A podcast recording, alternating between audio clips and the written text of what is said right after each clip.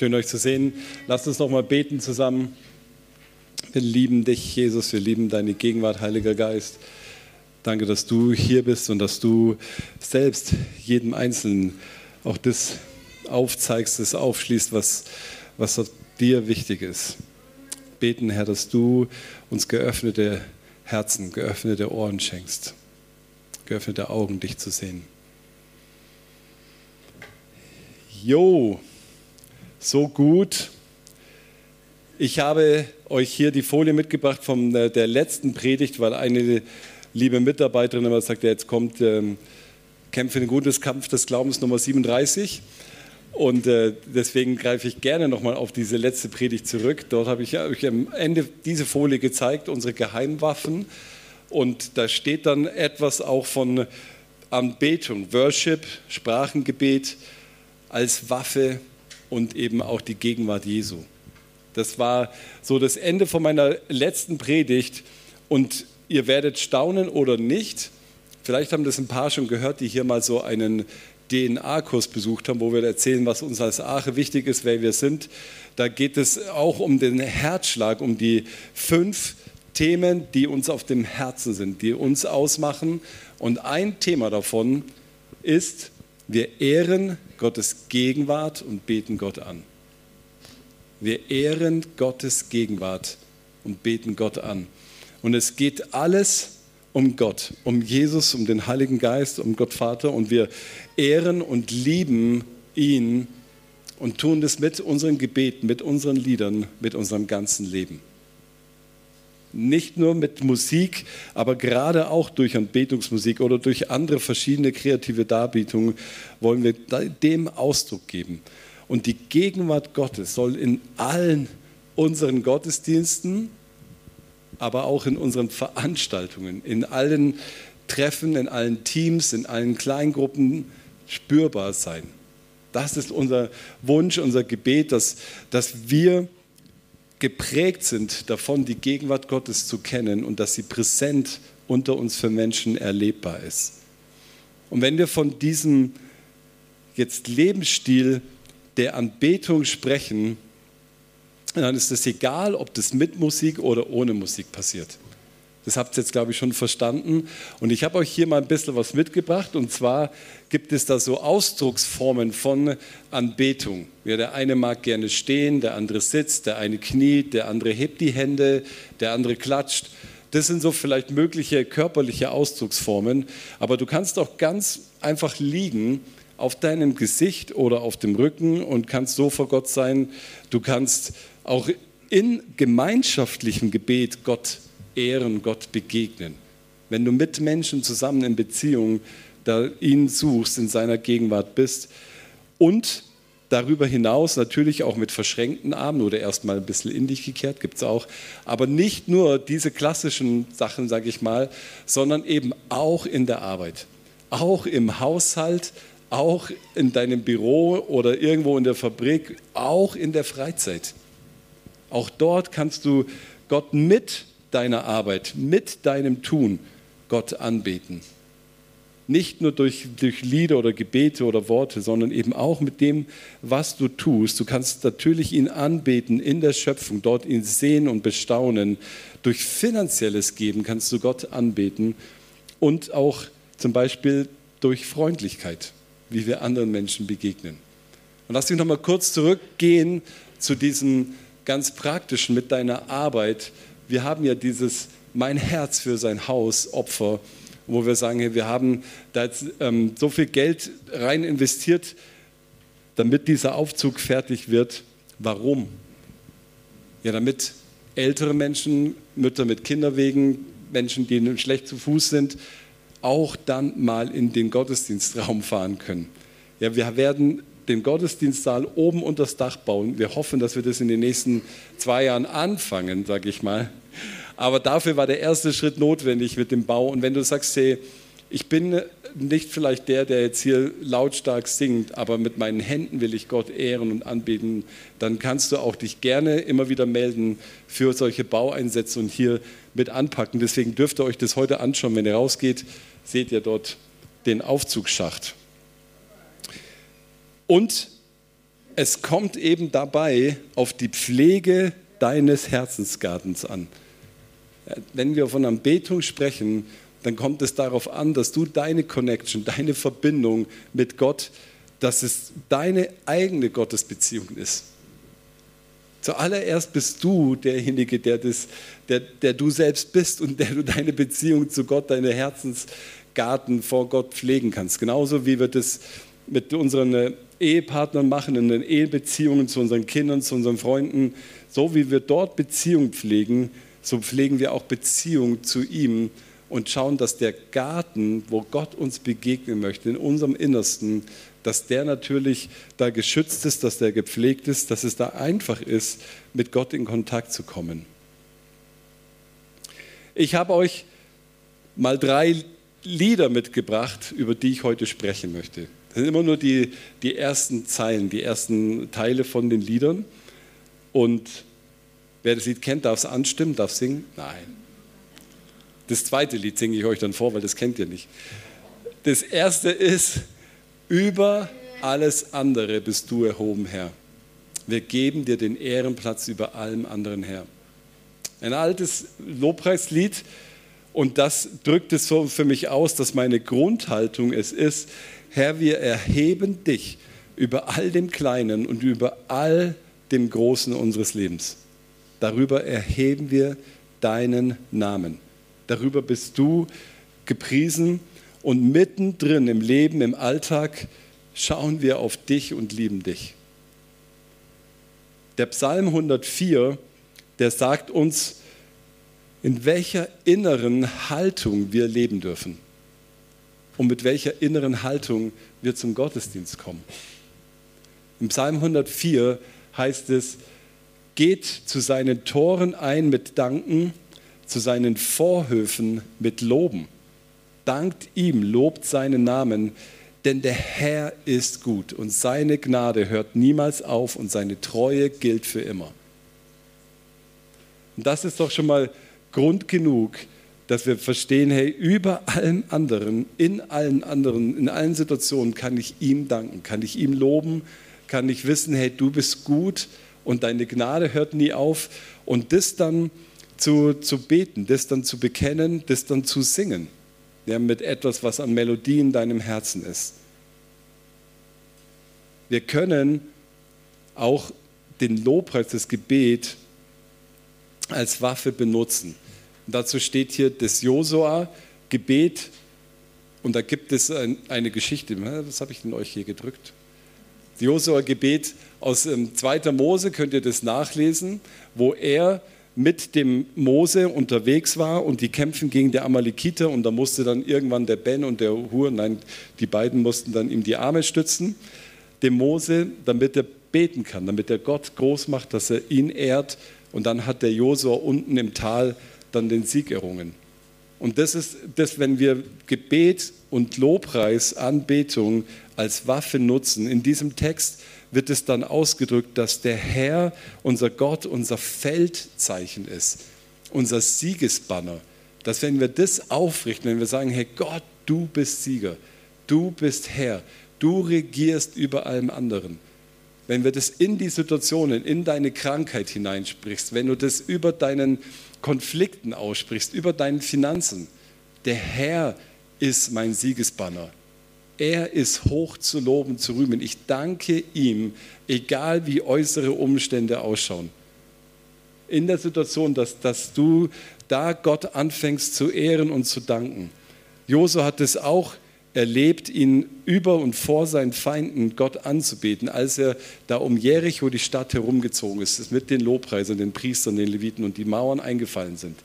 Und ähnlich ist es bei Josaphat, einem König auch aus dem Alten Testament, Könnt ihr nachlesen, die Geschichte.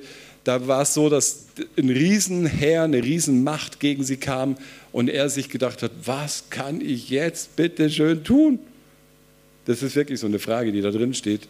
Und dann sagt einer, der kriegt dann so ein Bild vom Himmel oder so ein Wort, hey, lass uns doch ähm, auf Gott schauen, auf Gott vertrauen. Und sie stellen auch wieder die Priester, die Lobpreise, die Leviten vor die Soldaten. Und die gehen mit diesen Lobpreisern, mit denen zusammen dem feindlichen Herr entgegen. und Gott stiftet Unruhe und Durcheinander, dass die sich gegenseitig da irgendwie ähm, den Chaos machen und dann haben sie drei Tage lang, brauchen sie, um die Beute einzusammeln, weil Gott so einen gewaltigen Sieg errungen hat. Ja, Lobpreis und Anbetung, Dank als eine Waffe, das du einsetzen kannst und das du immer wieder selber da anwenden kannst in, in Schwierigkeiten, in solchen Situationen, die uns zuerst überfordern scheinen. Psalm 68, gebt Gott Macht, seine Hoheit ist über Israel und seine Macht in den Wolken.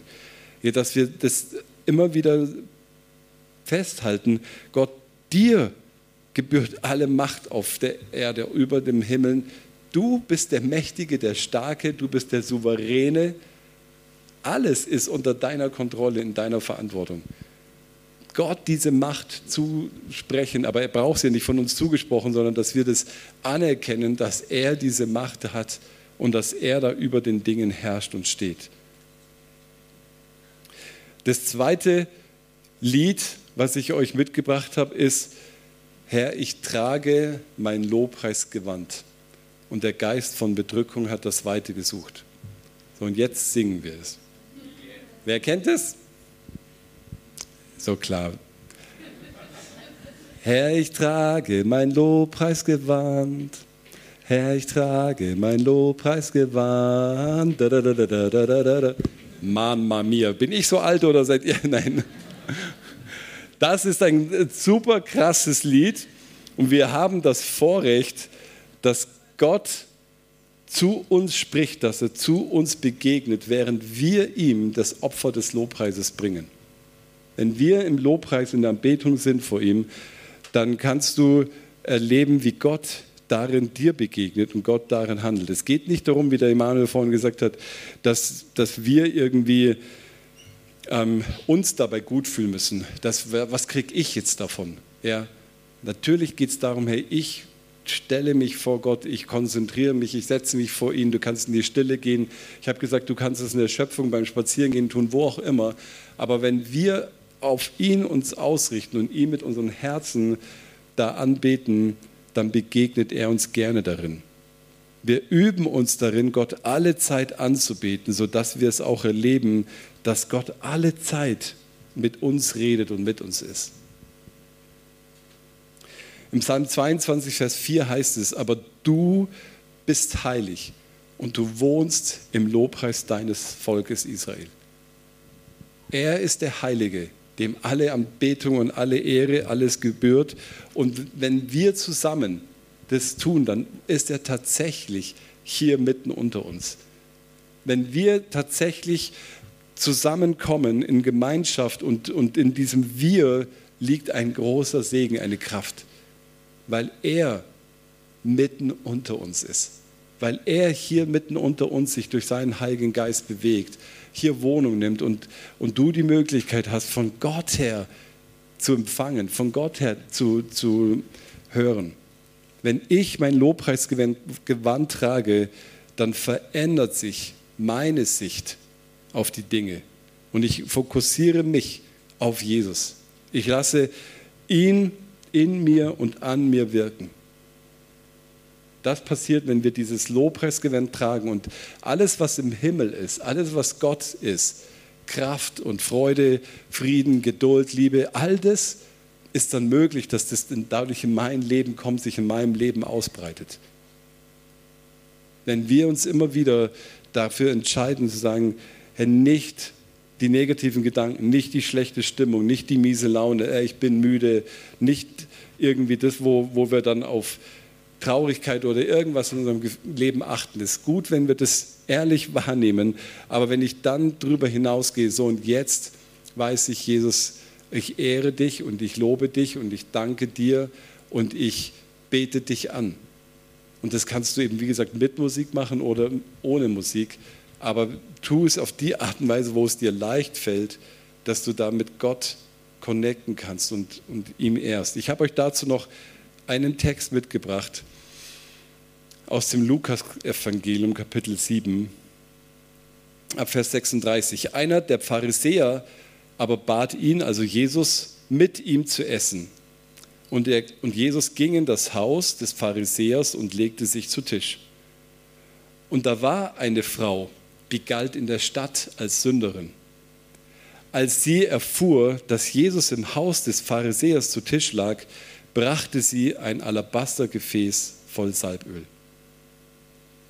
Und sie kam von hinten, beugte sich über seine Füße, weinte und begann mit ihren Tränen seine Füße zu benetzen.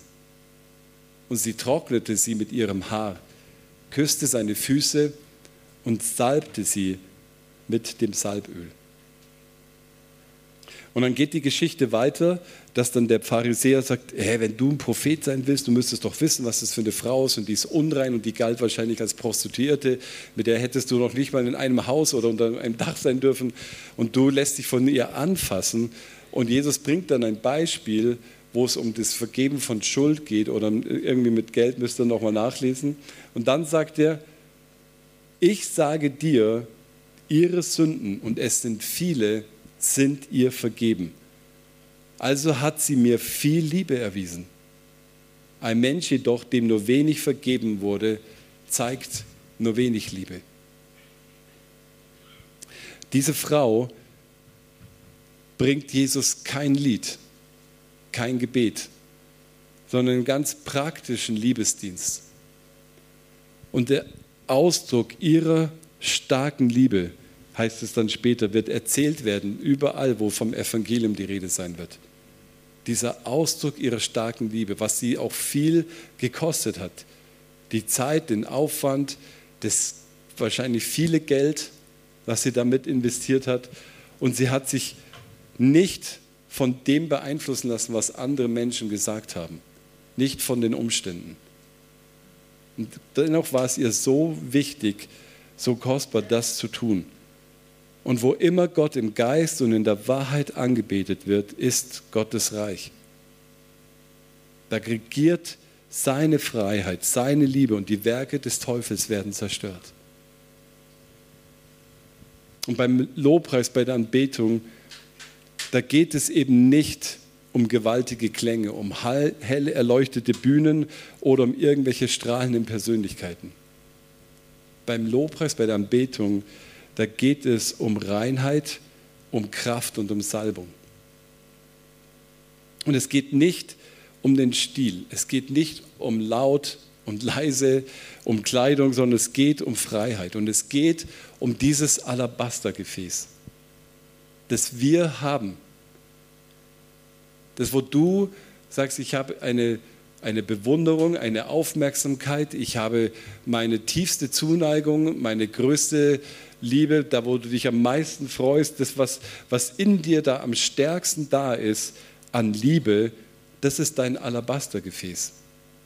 Und wenn du das zerbrichst für Jesus und das ausgießt, dieses Duftöl deiner Liebe und deiner Verehrung über Jesus, dann sind wir Anbeter, so wie Gott sich das wünscht.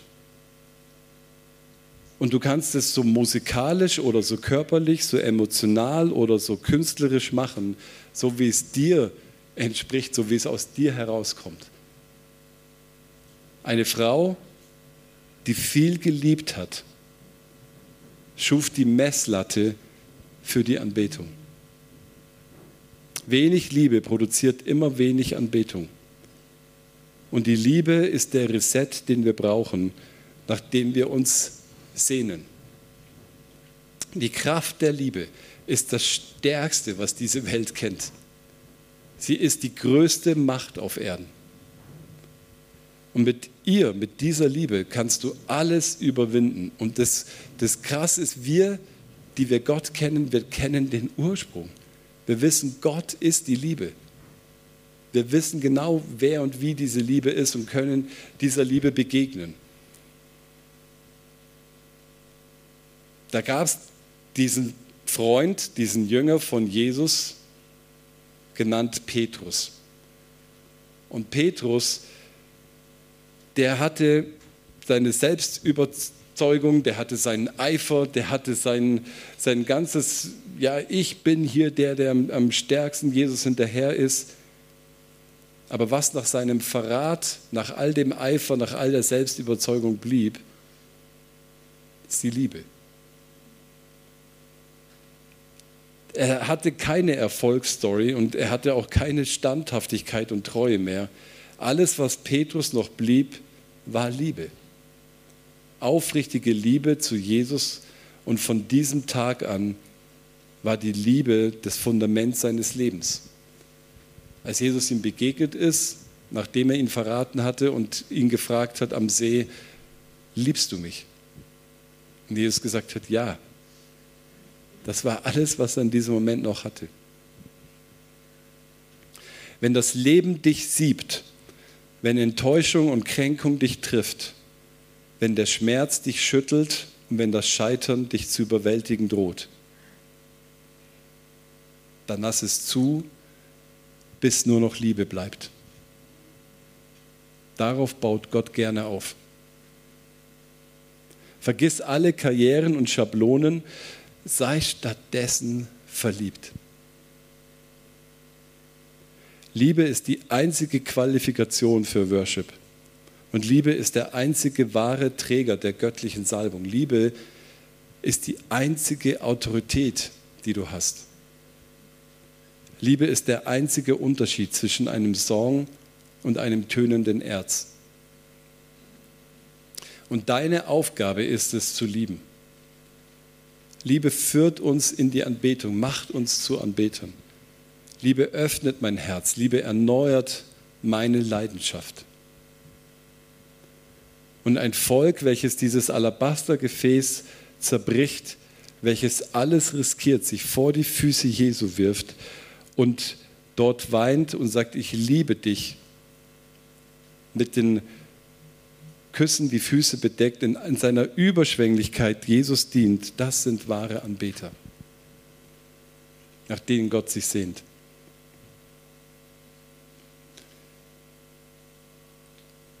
Das dritte Lied, die dritte Liedzeile lautet, Herr, im Glanz deiner Majestät, auf den Stufen vor deinem Thron stehen wir in deinem Licht und singen dir Lieder. Herr, im Glanz deiner Majestät.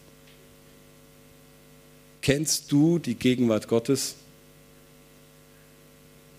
Wie würdest du die Gegenwart Gottes beschreiben? Die Gegenwart ist die Person Jesu. Ist er als Person. In ihm allein ist alles. Glaube, Freude, Barmherzigkeit, Gerechtigkeit, Wahrheit, Heil. Alles ist in dieser Präsenz, in dem, wenn Jesus da ist. Das hat er mitgebracht, das war er selbst. Dieser Friede von ihm hat sich ausgebreitet. Gott ist hier. Gott ist da und nicht nur in der Form, dass wir sagen, ja, Gott ist überall gegenwärtig und Gott ist überall und in allem, sondern es gibt es zu erleben, dass Gott sich in einer Gruppe bei Menschen, auch persönlich im, im Einzelnen, im Gebet, sich mit seiner Gegenwart zeigt und du ihn spüren, du ihn wahrnehmen kannst. Verbunden sein mit dieser Gegenwart, dieser Präsenz Gottes, mit ihm in dieser persönlichen Einheit zu sein. Ja, so heißt im Johannes 17, ihr seid eins, wie ich eins bin mit dem Vater. In diese Einheit lockt er uns herein. Und wir lesen davon in Johannes 15, wer in mir bleibt, das ist Intimität. Und ich in ihm ist auch wieder Intimität von Gott her, wird viel Frucht bringen. Wer getrennt von mir, also ohne Intimität ist, kann nichts tun. Da will uns Jesus hineinrufen, hineinlocken, dass wir seine Gegenwart kennen und in seiner Gegenwart sind. Und Jesus bedeutet alles für uns, weil ihm allein alles gehört, auch die Anbetung, weil alles durch ihn und von ihm zu ihm hin geschaffen ist. Es kommt von ihm, es ist durch ihn entstanden und geht wieder auf Jesus hin. Das Herz des einen zu berühren von Jesus, das ist mir das Wichtigste. Und er, der Vater aller Herrlichkeit, der lädt uns ein, dass wir Töchter und Söhne sind von ihm, dass wir seine Herrlichkeit kennen, dass wir erfüllt sind von ihm, von dieser göttlichen Kraft und Gegenwart und das ausstrahlen. Du hast ein Geburtsrecht auf diese Herrlichkeit. Alles andere dagegen ist ein billiges Linsengericht. Und wir können das beten, wir können uns da auf den Weg machen und sagen, gib uns, gib mir mehr Verlangen nach dir. Gib mir diese Sehnsucht, dass ich ein Anbeter vor dir bin, dass mein Herz dir gehört. Und Jesus immer wieder vor Augen zu haben, unsere Gedanken immer wieder auf Jesus auszurichten.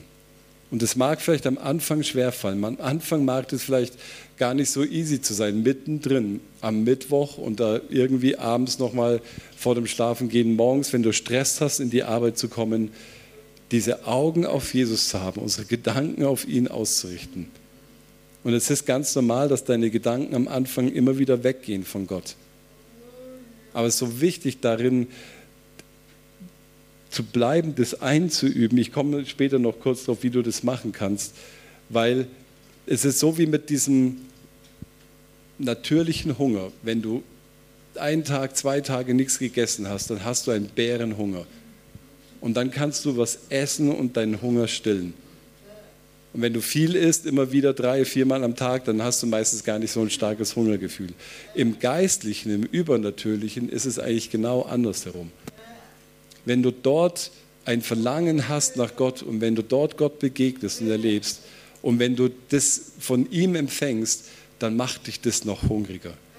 Dann wirst du noch mehr Appetit haben und merken, hey, boah, wie gut er ist, wie freundlich, wie liebevoll, wie, wie gnädig und willst eigentlich noch mehr von dem bekommen, noch mehr ihn kennen, noch mehr ihn lieben.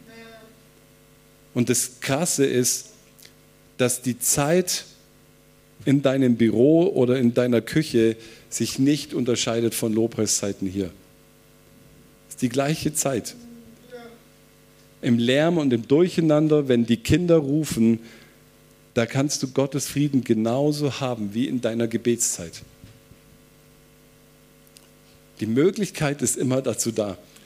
Jesus ist immer der gleiche. Der Heilige Geist ist immer der, der in dir schon Wohnung genommen hat. Und wenn du noch nicht ihn kennst, kannst du gerne nachher damit für dich beten lassen, dass du den Heiligen Geist erfahren, empfangen kannst weil er ist da. Und genauso wie wir hier die beste Lobpreiszeit in der Arche haben können, genauso cool und, und gut ist es, Gottes Gegenwart zu Hause zu erleben. Mitten in deinem Alltag, in deinem Leben. Und dass wir das mehr und mehr einüben, diese Gegenwart Gottes zu kennen und ihr unser, unser Ohr zu geben, ihr unseren Blick zu geben, uns für sie zu öffnen. Dass wir merken, dieser Friede Gottes, der ist da. Dieser Friede von Jesus kehrt dann immer wieder zurück. Und das kannst du lernen, indem du einfach anfängst mit fünf Minuten am Tag. Das kannst du lernen, beten ohne Unterlass. Wenn du an die Arbeit kommst oder an die Uni kommst, dann lernst du beten durch Beten. Wie lerne ich beten? Indem du betest. Indem du anfängst. Und jemand hat neulich gesagt, keep it simple. Starte da, wo du bist. Einfach da, wo du gerade bist. Ganz einfach. Keep it real.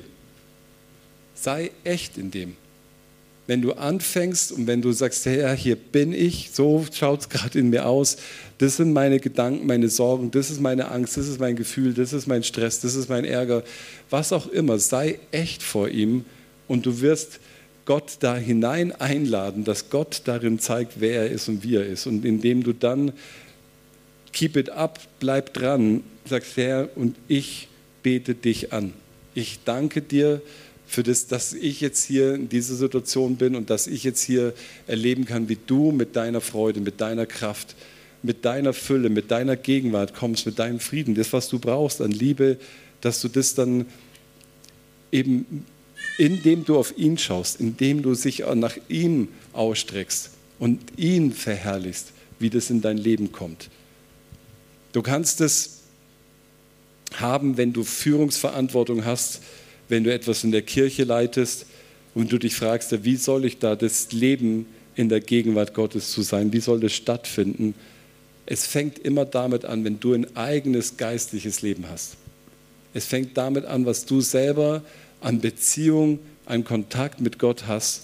Wenn du dann mit, mit Jesus unterwegs bist, dann musst du gar nicht viel machen, dann passiert es letztendlich, dann wird sich das auswirken, weil Vertrautheit und Intimität bringt Fruchtbarkeit. Vertrautheit und Intimität bringt Fruchtbarkeit, so wie wir es in diesem Text hier gelesen haben. Dann können wir das bewirken, was Gott durch uns tun will. Und so mache ich dir Mut, so sei gesegnet mit diesen drei Liedversen. Über allem anderen bist du erhoben Herr. Komm mit Dankbarkeit und Lobpreis. In allen Situationen. Also nutze es als Waffe. Das zweite ist, und ich trage mein Lobpreisgewand, denn der Geist der Bedrückung hat das weiter gesucht dass wir dieses Alabastergefäß vor Gott zerbrechen und dass du verliebt in Jesus sein kannst. Und das dritte, Herr im Glanz meiner, deiner Majestät auf den Stufen vor deinem Thron. Ich kenne und liebe deine Gegenwart und die darf sich mehr und mehr in meinem Leben auswirken.